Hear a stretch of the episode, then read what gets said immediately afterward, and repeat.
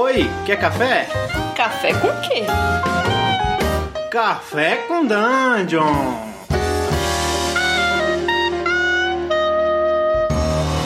Bom dia, amigos do Regra da Casa. Estamos aqui para mais um Café com Dungeon, na sua manhã com muito RPG. Eu sou o Rafael Balbi, estou bebendo aqui um cafezinho preto num copo americano, sem açúcar, porque tem que ser assim. e estou recebendo hoje Eduardo Vieira, do blog Los Argonautas. Fala, cara, beleza? Fala, Rafa, beleza? Tranquilo? Então, cara, é... Pô, eu trouxe aqui muito que tipo, eu nem te conhecia, né? Tipo, tô conhecendo agora. E eu, eu, eu vi teu, teu material no, no Los Argonautas num, num post sobre Bounded Accuracy na quinta edição. E eu achei o post sensacional, cara. Foi o melhor, o, pelo menos daqui, dos blogs daqui, foi o post, o post que eu vi abordar mais a fundo o, o tema e explicar mais. Então, como isso é uma questão que a gente às vezes fala aqui no podcast, eu resolvi trazer você para falar sobre o assunto.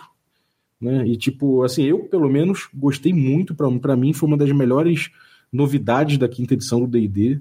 É, foi uma dessas, dessas mudanças incrementais, assim, que desde, desde o, sei lá, desde aquela mudança de normalizar o, em vez de taco, ter só uma, um bônus no ataque e tudo mais, e tentar rolar mais, mais alto no, no, no ataque, e a Armor Class ser também ascendente, né?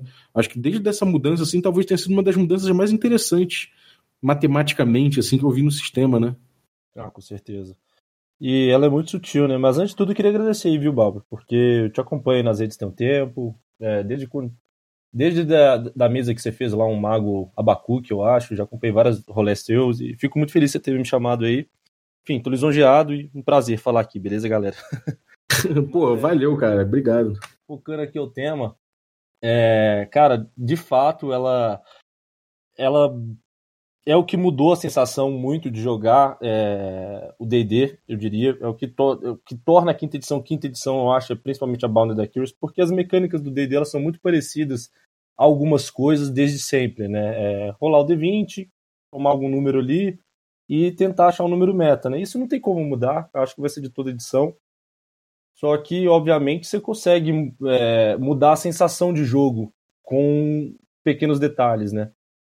E é muito maluco, porque eu pessoalmente achava que o sistema da 3.5 era o sistema final.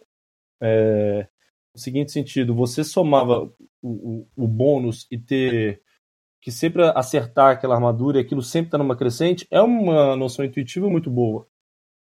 E Sim. sempre me soou curioso como ser melhor que isso, entendeu? E assim, a, a, banda da Curious não é tão diferente disso. Ela continua fazendo isso, né? É, os monstros com alta CA vão continuar tendo uma CA mais alta.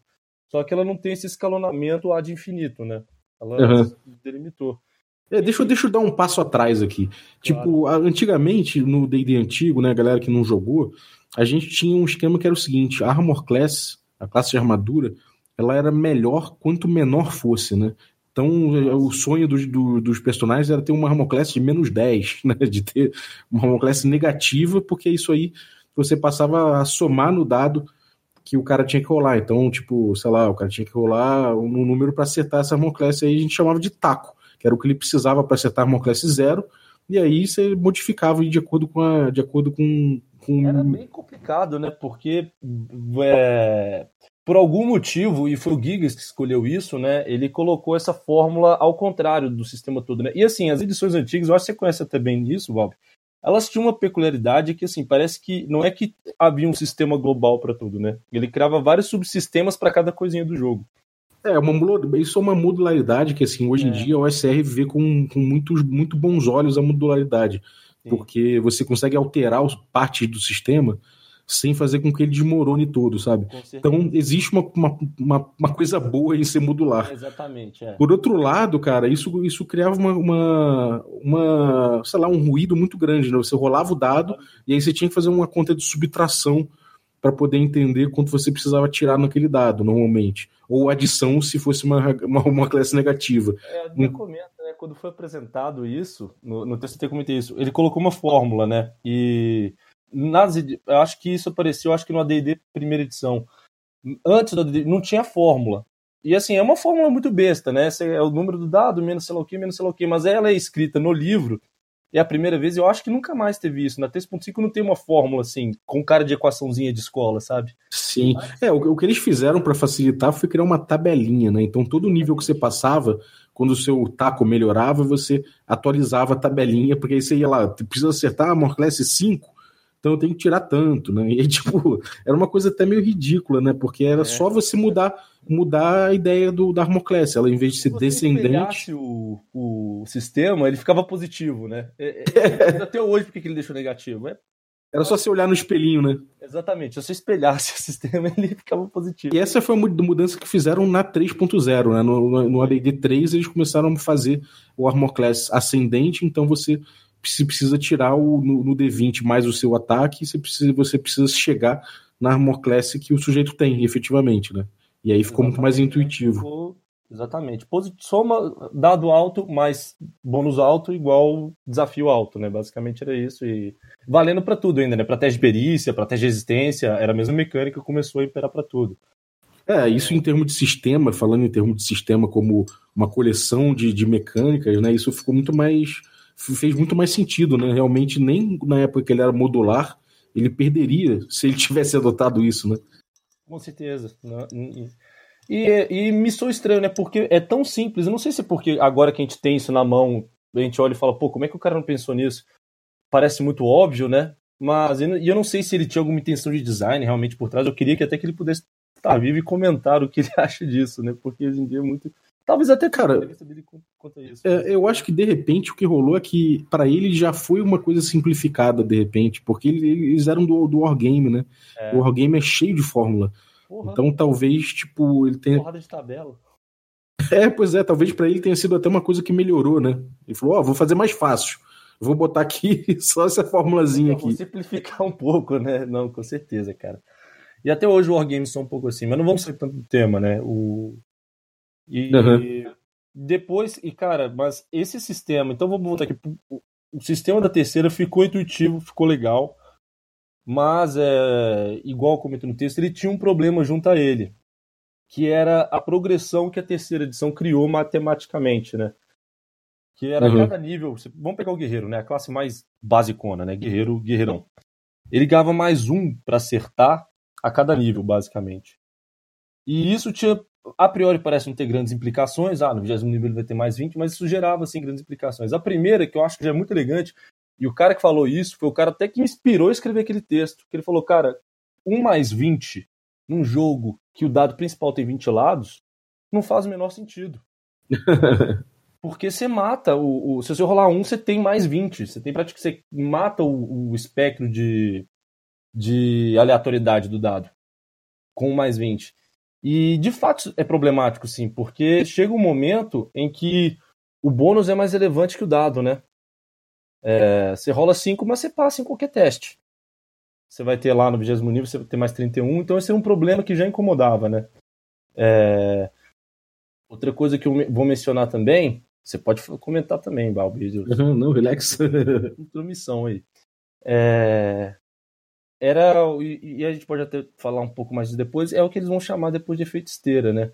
Mas outra coisa que eu acho que incomodava muito, isso eu nem cheguei a pontuar, é que falava pro e pro mago também continuar acertando ataques, o mago também ganhava bônus para acertar. Era menos, mas ganhava. Sendo que por quê? Por que, a porcaria do mago tinha como é que é? Ele ficou mais cabuloso para lutar, etc. Não faz muito sentido, né? O mago ganhava bônus para lutar com espada também, teoricamente mas na verdade uhum. era só para ele continuar competente na mesa, né? Não era uma questão. Sim. É, foi uma coisa que até o, o Lamentations of the Flame Princess fez, foi que ele passou. Ele chutou o pau da barraca, né? Ele, ele é um, um BX, né? Ele é um DD BX. Só que passou a ser só o fighter que ganha bônus de, de ataque no, quando passa ataque. de nível e o, o, o resto não. tipo, é isso, acabou. Só fighter que treina acertar. E eu gosto de falar muito disso porque isso é uma coisa que eu falei muito no texto. Essa questão do acertar o ataque. Eu acho que a mecânica D&D é muito voltado para o combate. D&D, seus irmãos, filhos e retroclones ainda tem uma pegada muito do combate. Né? Então o ato de atacar e acertar é praticamente é a mecânica do sistema, eu diria assim, né? o, o principal variável. Uhum. E era muito atrelado na segunda edição, de certa forma ainda, e na terceira principalmente, a sua capacidade de acertar com o desafio do monstro. Então, assim, o monstro ele era difícil por causa da CA dele. Se você olhar os monstros mais difíceis da terceira edição, o nível de dificuldade lá, o CR, né, Challenge Rating, acompanha de forma quase linear a CA, sabe? Ah, tem exceções, tem, tem um Beholder que tem a CA baixa, não sei. Mas é. E é sempre assim, porque vou comentar mais disso depois, a gente pode chegar lá no efeito esteira, mas havia essa questão, sabe? O, o, o monstro existe não pelos, não pelos recursos que o grupo tem, pelas capacidade do grupo de dar dano, de ter mil artimanhas. Não. O desafio do monstro é em volta da CA dele. Isso também é problemático. É uma coisa que incomoda, né? Sim, sim. É, cara, o, o negócio do combate é curioso, porque antigamente, no início mesmo, o D&D, o combate era uma coisa que era era para ser evitado, porque era um perigo muito grande, né? É, ao contrário do Wargame, que você metia o peito, o objetivo era você fazer uma missão que era meio que por trás das linhas, era que e no fim das é, contas acabava sendo um é acabava sendo isso você evita o combate. E a partir da segunda edição mais chegando na terceira você começou a, a, ter o combate como uma coisa desejável né? E aí você começou a ter que calcular o nível de desafio, né? E então talvez eles começassem a engatinhar nesse cálculo ali, né? É, com certeza. A terceira edição, é, isso é total verdade. A terceira edição, os heróis começaram a ficar fortes mesmo, né? Os personagens e as classes são fortes.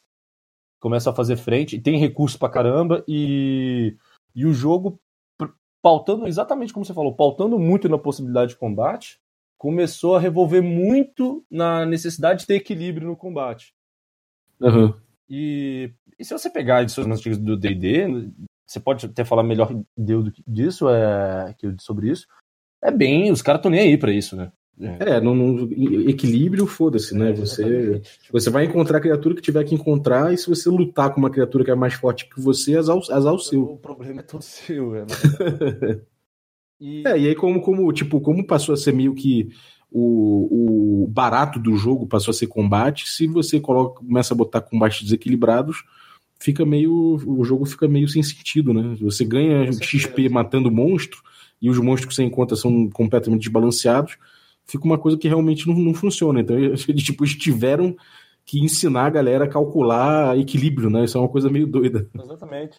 É, e se você vê é, o livro do mestre da terceira edição, ele tem páginas e páginas ensinando como equilibrar combate, sabe? É uma coisa louca, assim. É, ficou. Eu acho que era a parte mais difícil, vou te falar, do DD dessas edições modernas hoje em dia.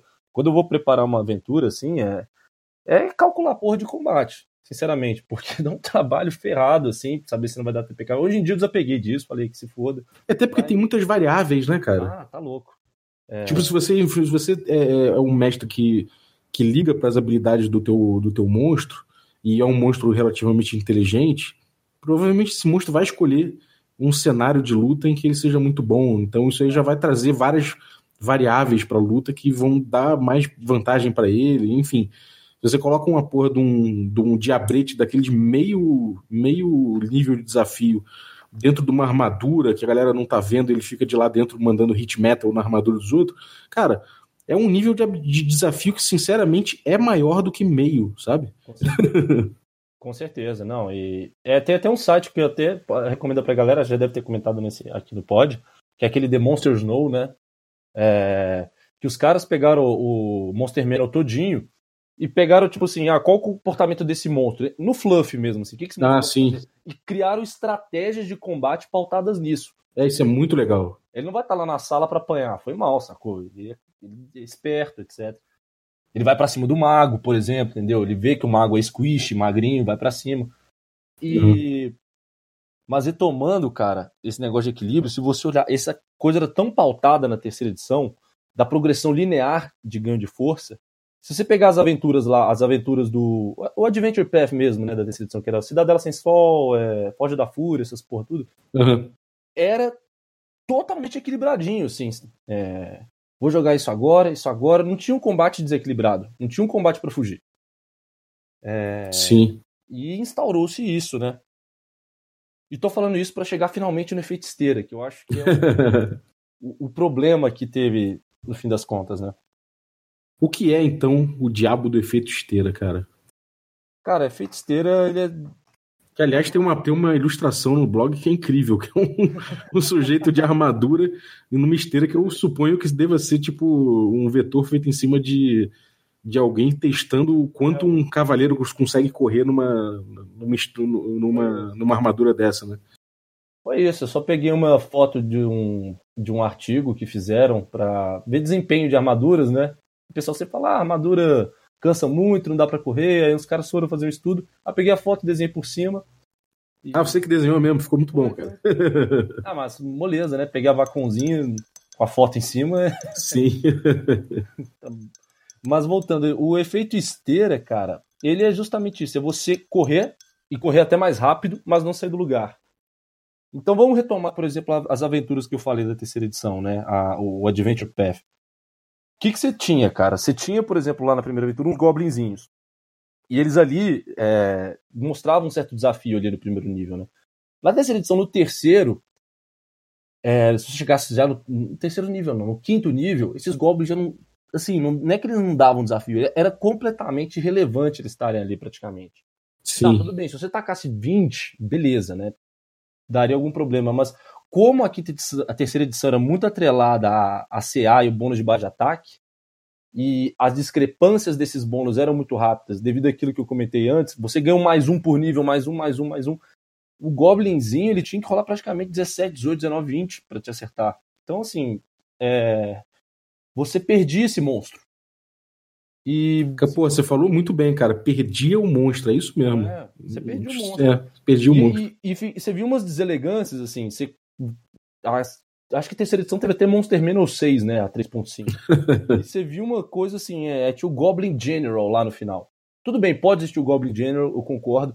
Mas aí você chegava naquele mundo caricato, né? Em que é, beleza, vamos numa dungeon com Goblin, a gente tá no 17 nível, e só tem Goblin General na dungeon, beleza? Tipo, essa dungeon de todos os generais Goblins do mundo, eles falaram, vamos povoar aqui, vamos ficar aqui. Eu costumo chamar isso aí de, do efeito vó do Tarrasque, porque o cara chama o, o Tarrasque e mata, mata um Tarrasque, chama o pai do Tarrasque, aí matam o pai do Tarrasque, então chamam uma avó do Tarrasque pra, pra resolver a parada. É, total, eu, chamo, eu brinco com os meus amigos, a gente chama isso de efeito Final Fantasy. Final Fantasy jogo a vilinha do começo tem uns Goblin paia lá, né? E a do final do jogo, os monstros levam 99. Ou seja, se tu sair pra catar a mora no mato, no, no Final Fantasy, você pode encontrar um Behemoth, se você tiver o azar de ter nascido na cidade no final do jogo. Que é, enfim, né? Mas, retomando, por que, que eu falei das aventuras? Porque as aventuras elas seguiam na risca isso. Elas iam te jogando o monstro que você podia ter do livro dos monstros naquele momento, né? Que seu leque iria mudando, né? Você ia perdendo os de antes e você não podia enfrentar coisa muito mais forte depois, né? Uhum. Porque o, o, o espectro numérico não permitia. É sobre isso o Bounded Accuracy. O espectro numérico não deixava. O monstro ia ter CA 40, você ia ter mais 12 para acertar. Se você rolasse só rolando 20, você acertaria. Então era inenfrentável numa certa ótica. E. E é ruim isso, né? Você perder o monstro. É ruim você ter que ficar fazendo o, uma versão master do monstro cada vez mais, né? O, igual eu falei, o Goblin General, depois o Goblin. O efeito Vod Tarrasque, igual você falou, né? Isso é ruim, eu acho que é um limitante de design. É, sem dúvida. E, e outra, né? O Monster Man é um livro de 200 reais, pô. Não dá pra você perder o livro, assim. Só poder. É, e, e, tem, uma, tem um efeito disso também que os livros de monstro passaram a ser muito mais uns livros que trazem novas fichas, né? Com novos poderes, em vez de ser livros que, que retratam o habitat, o, os, os, é, é, o, é, o lore da criatura, exatamente. Ah, não, com certeza. Mas assim, é, vamos, vou tentar falar mecanicamente, então, o que, que dizer a, a Bounded Accuracy, por que, que ela corrigiu o efeito esteira, né? Ah, e mais uma coisa do efeito esteira, rapidinho. E como é tudo sempre contínuo, você, por exemplo, pegou bola de fogo no quinto nível que pega, eu acho, né? Quinto é. Pega mais de terceiro nível no quinto. Uhum. Você fala, beleza, a gente estava enfrentando, sei lá, Bugbears até agora, e eu vou lançar uma bola de fogo em 10 Bugbears, vou explodir os 10 de primeira e a gente vai ser muito foda. Não, porque quando chega no quinto nível, o monstro que pode enfrentar são tais que você já não destrói eles com bola de fogo, entendeu? É, Sim. Você nunca vai ter oportunidade para se sentir realmente forte. O sistema que eu acho que teve um grande déficit em relação a isso, inclusive, foi um sistema que eu estava com muita vontade de jogar, que era o Starfinder. Starfinder tem 300 armaduras, 300 armas, só que ela acompanha perfeitamente, assim, os caras tiveram até a mãe nisso, perfeitamente sua gradação de poder, assim, você, enquanto você evolui, os monstros evoluem na mesma precisa medida, e seus equipamentos também, e fica tudo na mesma no fim, sacou? É, cara, isso é verdade. Isso também é uma parada que eu tenho medo no Pathfinder 2, né? Mas enfim. Ah, a gente não, eu também não sei como é que vai ser. Mas pode rolar. Pode rolar. e... e isso é chato, porque a, a, você não tem a sensação de sair do lugar, né? Você. E você começa a enfrentar uns monstros meio da vez, assim. O DM tem que começar a achar uns monstros do livro dos monstros para jogar em você. Que às vezes nem tem tanto a ver com a campanha, né? Você, e você fala, pô, mas que, que eu boto aqui pros caras pra não dar ruim? Aí o cara. É, vira um jogo de appellation, né? Exatamente. E eu acho que perde muito. E. Aí agora, falando da parte matemática, por que, que isso acontece? Igual eu falei, porque a, a, a 3 ela tinha essa questão da progressão rápida dos bônus. Isso gerava um espectro numérico muito amplo para um dado de 20 lados. E não tinha para onde correr. Era uma consequência matemática de como o jogo foi feito lá atrás. Por ele evoluir muito rápido, do, do 20 minutos você já tinha mais 20, provavelmente uma penca de item mágico você já tinha mais 35 no seu melhor bônus. Uhum. E e basicamente é isso, né? E aí você tinha que o D20 já não valia mais tanto e os monstros que lá de trás não iam te acertar em nenhuma hipótese e um monstro muito mais forte que você é inacertável. É uma questão da modulação matemática. E a Bound da Accuracy não, ela delimitou esse espectro. Então o que, que ela fez? Aumentou às vezes o HP dos monstros. Falou, velho, esse monstro ele, ele tem a casca grossa, então ele aguenta apanhar mais. Vamos deixar assim. Mas ele é acertável ainda o jogo deixou de ter dificuldade pautada na, na CA do monstro, na facilidade de acertar ou dele de, de acertar o grupo. Passou a ser o monstro difícil por quê? Porque o grupo vai, vai ser demandado muitos recursos, muitas habilidades, muitos traits, muito, ou estratégia para vencê-lo. Deixou de pautar simplesmente nascer. Uhum. Não é 100% pautado nascer, tô sendo meio cruel aqui, mas assim, é, para embasar mais minha argumentação, é, a ser só mais uma, mais uma dificuldade que eles podem enfrentar, né? E mesmo assim, o, eu acho que o, o, principal fio que isso trouxe, o sentimento de jogar no D&D quinta edição, com, a, com essa novidade, é que você sente que você acerta muito mais a criatura, ao passo que também, eventualmente, você é mais acertado. Então o jogo fica mais um jogo de acertos, e não como antigamente acontecia, que no início você jogava praticamente errando mais de 50% do combate, né? Era, era bem cruel em relação a isso. Mas assim, é a... se você pegar ainda a D&D, principalmente, de antes era bem... Era, era difícil acertar mesmo, né? Acho que na terceira já dava para acertar no início, né? Eu não lembro bem, tem um tempo que eu não jogo. Mas as edições antigas, cara, quando era taco, por exemplo, não era... Não era, era difícil, era difícil. Tipo, tipo, pensar que o, você começava começava precisando, sei lá, tirar uns 15 ou mais para acertar, às vezes, então é, é, difícil você tirar, né? Exatamente. E mas é, veio para isso, é, deixou o monstro, o livro dos monstros todo utilizável. Ela tem uma limitação grande também, apesar disso, a quinta edição, que ao ela trazer isso, ela trouxe outro problema, que eu vou tentar até escrever um texto sobre ele, que é a relação da Action Economy. Como é que, por exemplo, você pega um monstro forte, você bota com um grupo de cinco personagens até de nível bem inferior, por uma questão da economia de ação, dá pra eles obliterarem aquele monstro, entendeu? Uhum. É, é, tem que ter é, tem que ter edge, né? Tem que ter os minions, senão não funciona o combate. Exatamente. E aí é legal, porque se você tacar um Goblin de CR 1 quarto, ele já ajuda, cara.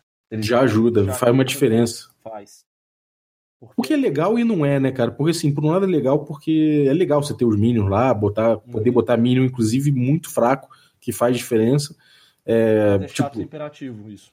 É, é, fato, é chato ser imperativo e é chato que combate com muita criatura é um combate essencialmente mais demorado, né?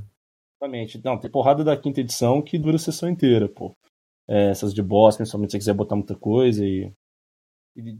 Tem gente que nem curte, né? Eu, às vezes, tem sessão de combate que eu adoro, cara. Colada, é, colada. É.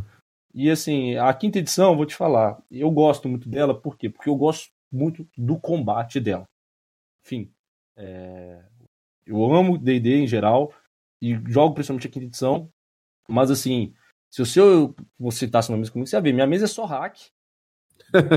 e, e, a porrada é quinta edição, porque eu gosto da porrada quinta edição, acho legal e, e, e dá para ser difícil, entendeu? É, dá para ser impor um desafio assim na quinta edição. Sim, então, sim. É, tem que pesar a mão, né? Tem que. Jogo em aberto. Tem que, tem que é, queimar bem os recursos do. É, queimar bem. Você esconde? Não escondo, não. Joga em aberto. Ah, boa. Caiu o chutão ali, abraço. É, e, e, queimar bem os recursos dos jogadores até, até a última luta, né? Exatamente. E tem muito isso, né? Você deixar o pessoal fazer os restes, o cara volta tudo pronto, cara. É muito uma questão de recursos. Eu concordo muito com você, quinta edição. Mas isso aí é para outro pódio até, né? Como. Sem dúvida. Queimar jogadores.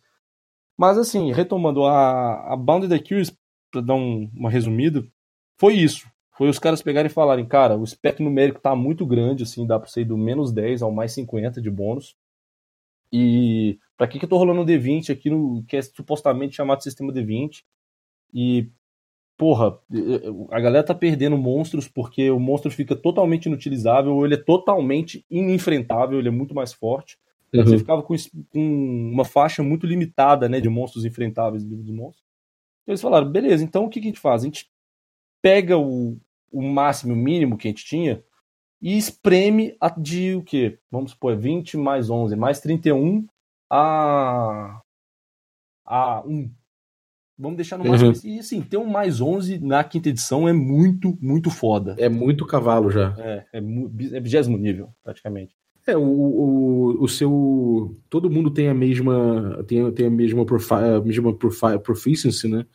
Então, isso vem de quatro em quatro níveis e tal. Então, você tem certas coisas que, que normalizaram, né? Ah, com certeza. É... Deixou. É, e, e, assim, por exemplo, o mago ele tem o mesmo bom para acertar que o guerreiro. Isso ele tem. Uhum. Ele vai ter aquela porrada de ataques extras, etc. Né? Mas ao mesmo tempo o sistema revolve muito para o mago não atacar. A não ser que, e dá até para fazer, um, uma build que você seja um mago melee. Mas nesse sentido, ele foi contra aquilo que a gente falou, né? O, que o cara que quis fazer a, a Bounded Accuracy, acho que ele chama Rodney Thompson. Ele trabalhou quando o D&D era Next ainda, era playtest, sei lá, né? Aí o Wizards, eu não sei direito como é que funciona lá, cara, demite a galera, ou não sei se os caras trampam de, de, como é que é? Frila, né? Frila, é, não sei, não sei qual que é o regime trabalhista deles, meio confuso. Mas ele fez um board game que muita gente gosta, que é aquele Lords of Waterdeep, que é bem foda. Então, um cara esperto, assim. E ele não gostava desse negócio dos magos ficarem fortes para atacar também. Mas, ao mesmo tempo, né, deixar, normalizar esse o bônus de proficiência para tudo é muito elegante, né? Porque você resolve um problemaço do jogo, né? Você vai para perícia, vai para vai para tudo, né? É, é você, você, todo mundo sabe mais ou menos o que esperar também, né? É. E e de certa forma é, é, é mais fácil para aprender, né? Isso é bom, no geral. É, exatamente. É, e acaba que o mago acaba lançando cantrip, acaba lançando certas coisas que, é, que é, não tira a textura. Da, é, não tira a textura do mago soltando o feitiço, né? Exatamente. Mas é, aí veio a ideia da Bounded Accuracy e ela fez, fez isso, pegou, diminuiu o espectro numérico com esses intuitos. Você pode usar bem mais o dos monstros agora, beleza. Pessoa... Mesmo num nível alto, se você botar um pack de 20 goblins, eles, eles, eles continuam sendo um problema, né? É. Chega no 15 não, né? Mas aí também, porra, né, velho? 15 nível, galera. não, mas dá pra fazer um. Dá, tipo, eles é, continua sendo possível você acertar. Se você botar um veneninho na, na, parada, você, você começa a cavar umas penalidades se você começa a botar num, num, terreno legal, já começa a dar uma dificuldade maior. Então, acho que assim, é possível, é mais possível, vamos botar assim, né? É mais possível você ser uma pedra no sapato do grupo com, com 20 goblins agora do que era antes, né? Ah, com certeza. Isso sem dúvida. Sim, eles iam ser obliterados, sei lá, por uma magia em área, em... ia dar um dano de 5d6, sei lá, ia matar todos, mas ainda assim você ia, sei lá, queimar o turno do mago. Só isso já é o... é. E, ou, ou o DM espalha eles, né? Não deixa pegar na OE, mas incomoda sim. Incomoda porque, igual a gente comentou, a Action Economy na quinta edição ela é crucial. O jogo é o que às vezes dita o combate. Você bota, às vezes, um boss, os caras deitam no boss. Você bota oito orcs. dá muito mais trabalho o combate às vezes. Sim. Entendeu? sim. Eu tenho. É, então, é, então, de forma geral, você tem os prós e contras, né? Como toda, toda mudança que você tem, mas eu acho que, de forma geral, eles acertaram, né, cara? Eu gostei muito. E, e eu acho que talvez seja um dos pontos em que eu gosto mais da quinta edição do que os, nos jogos antigos da, da USR, que é o meu, os meus DDs favoritos.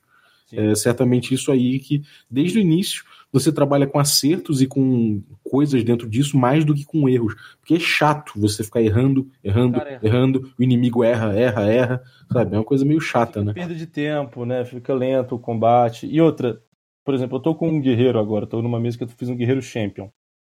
Então eu basicamente ataco. É. Não tenho manobra, não tenho essas porra. Eu falei, vou fazer um guerreirão, um guerreiro. Meio orc ainda. E, cara, quando eu erro, acabou meu turno. É muito chato. Você, errou, você não vai fazer Você só rolou o D20 e acabou. É, falou, beleza, passei. Então, assim, é, é legal você poder, no sentido gameista mesmo, assim, sabe? Ter mais desfechos, etc. Eu acho que é interessante, sim. E, e basicamente é isso, Balbi. É, é isso aí, um, cara. Uma solução matemática que eu acho que eles acertaram em cheio. E, e eu sou curioso para entender como é que eles pensaram nisso, não, eles não têm detalhado esse processo, né, de como é que eles bolaram, de onde veio a ideia. É, uhum. Só desse texto desse cara que eu te falei, que fez o board game lá que eu gosto, ele foi um dos caras que começou a realizar isso. Mas a matemática por trás, na parte estatística, eu não sei tão bem, é, usaram. Uhum. Mas eu sei que foi isso. Delimitar o espectro numérico para deixar todo mundo mais acertável e acertando mais fácil, né? Uhum. Maravilha, cara. E, bom, você tá falando do blog aí. Onde é que a galera te encontra? Como é que, quais são os seus links aí? Pô, Passa cara, pra galera. Eu não costumo. Eu não sou muito divulgante, né? Eu tenho um canalzinho no YouTube, nem sei o nome dele, que é. Eu adoro desenhar mapa, né? Por exemplo. E aí eu. E foi até bem acessado esse vídeo. Deu umas dicas, assim, por exemplo, de como acessar um. Como fazer um mapa legal em 10 minutos. Eu trabalho mais ou menos com isso, né? Eu trabalho ah, que maneiro. cartografia. É, não cartografia desenhando mapas, mas eu tenho que usar muitos mapas no meu trabalho. Porque você é geógrafo? Não, eu sou engenheiro civil, então é, trabalho com hidrologia, basicamente é, barragens e rios, entendeu? E uso o mapa o dia inteiro, basicamente. Então, assim, eu tenho bastante know-how, até técnico e prático disso. E aí eu dei umas diquinhas ali de como é que desenha o mapa, etc. E qual o canal? Qual, qual o canal do YouTube? Cara, eu nem sei. Eu vou na descrição, porque eu não uso muito, entendeu? Então, galera, cola na descrição para ver o canal dele. Valeu. Isso é genuinamente, ele não liga para a exposição. e o Los Argonautas é, é, é, qual o endereço? É, Los Argonautas. Eu, eu, queria ser, eu queria que fosse Los Argonautas mesmo, mas já tinha, né? Então. foi... Ah, o endereço ficou diferente do título, né? Exatamente. É Los Argonautas, o, não tem o A final, .blogspot.com. Eu tenho escrito mais, é, pretendo postar mais coisas. Estou trabalhando no artigo, trabalho, na verdade, no meu trabalho, eu até comentei antes, é, de engenharia, mas eu trabalho com um negócio que é meio de aplicação financeira também. Então eu trabalho com um pessoal que manja muito desses métodos estatísticos de mercado, né? E a gente está sentando um dia, você vai gostar disso, Balbi, para tentar dimensionar o tamanho da quinta edição em vendas. Porque não existem esses números, sabe? Nos relatórios da Hasbro eles não soltam. É... A TSR era uma bagunça, as prestações de conta dela. Sim. Então a gente quer fazer, usar, a gente tem muitos métodos de regressão poderosos que a gente usa para coisas sérias, digamos assim. então a gente quer usar, eu, eles não querem, meus colegas lá que trabalham, mas eu sugeri para eles me ajudarem e eu devo postar isso logo mais e, e eu acho interessante porque há chance, isso vai te chocar, da quinta edição ser o RPG mais jogado da história, mas assim, mais que todos os outros juntos. Você não tá entendendo? Caralho. Acho... Eu não duvido, eu não duvido não, cara. Eu não duvido é, não. Se você somar as horas de quinta edição com quatro anos de sistema, talvez se pegar todos os sistemas da história, todas as mesas tiverem cronometradas, cada um somasse as horas, não dá as horas que a quinta edição já tem. Que é um dado assombroso. Então, assim, Caralho. isso é verdade. Nesse momento eu tô visualizando uma piscina, e aí de repente emerge da água o RPG, e ele fala assim: Você achou que eu tava numa pior? É muito bom, cara. Então, eu te garanto aí que quando sair isso aí, você vai ter volta garantida aqui. Ah, valeu. A gente vai fazer isso. E se não for também, a gente vai falar, mas tá pra chegar, entendeu? A gente tá nessa Uhum. aí. Mas, Porra, é, foda, cara, foda. a gente vai fazer esse estudinho aí, já, já, já, tá, já tá rolando, e aí eu faço o texto, desenvolvo. gente- Vou falar da parte de estatística, metodologia matemática, é chata, né? Mas pra quem quiser Uhum. conferir e falar, não, esses caras erraram na conta. Não, a gente vai botar lá fez. Mas é isso aí, Balbo. Eu fico muito feliz com o convite, cara. É, É nóis, cara. Obrigado aí. claro, é um tema meio enjoadinho, né? Mas eu acho que é muito pertinente aí da edição. E fiquei muito feliz, cara, de verdade, de você ter chamado aí, beleza? Pô, brigadaço aí, cara. Valeu aí pela, pelo, pela, pela, pelo conhecimento aí que você compartilhou, que é uma coisa que não é tão difundida aqui e que é um tema importante mesmo. Então, cara, e vale parabéns pelas pesquisas aí, pelo trabalho com mapa também, que eu acho foda. Então, galera, cola nesse cara aí, que esse cara é foda. Valeu, Balbo. Tudo de bom, galera. Valeu, um abração. Bom E, galera? mundo, Bom café. Bom, é, bom dia aí. Se vocês estão ouvindo na quarta-feira esse podcast, às 21 horas no, no Regra da Casa, twitch.tv barra Regra da Casa, tem lá nosso, nosso stream presencial. Quinta edição, a gente está num, num hiato agora entre a primeira e a segunda temporada da nossa campanha chamada Magic Punk. Então a gente está testando outros sistemas para quem quiser ter, é, conhecer outras coisas, pode colar com a gente. Se não, daqui a pouquinho, agora no fim do mês em diante, você vai ver a volta do D&D Quinta Edição na casa. No mais, cola no, no resto dos nossos conteúdos em regradacasa.com.br, que tem todos os links de redes sociais e nosso conteúdo do YouTube, Medium e tudo mais lá. Então, cola com nós que é muito material aí. Valeu, um abraço e até a próxima.